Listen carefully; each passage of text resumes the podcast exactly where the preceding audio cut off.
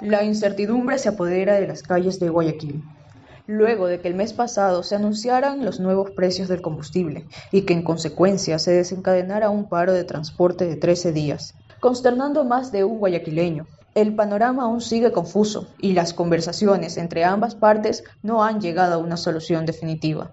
Los detalles con Ronin Triago.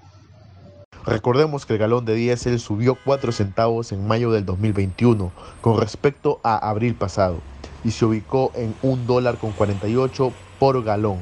En cambio, el galón de gasolina extra y Ecopaís pasó de un dólar con 91 a un dólar con 99, es decir, un incremento de 8 centavos para este mes. Jofre Guevara es un joven padre de familia, trabajador y un guayaquileño más de los tantos que se vieron afectados por la falta de transporte urbano en la ciudad. ¿Qué tal, Jofre? Estamos a poco tiempo de conocer los nuevos precios para el combustible que regirán este mes. ¿Cómo se siente sabiendo que tanto el sistema de transporte público y el gobierno nacional aún no llegan a un acuerdo concreto para evitar alteraciones que afecten a la ciudadanía?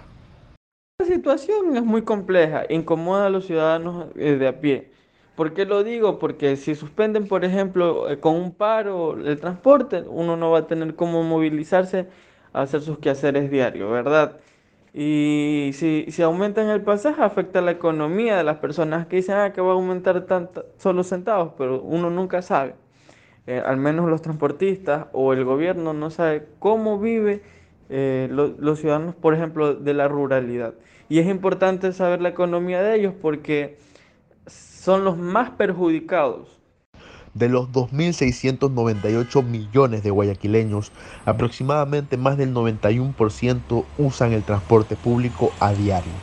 Los más afectados fueron los empleados del sector laboral, que ante la ausencia de buses se vieron forzados a buscar alternativas más costosas para trasladarse hasta sus hogares informó para Laica TV Ronnie Intriago.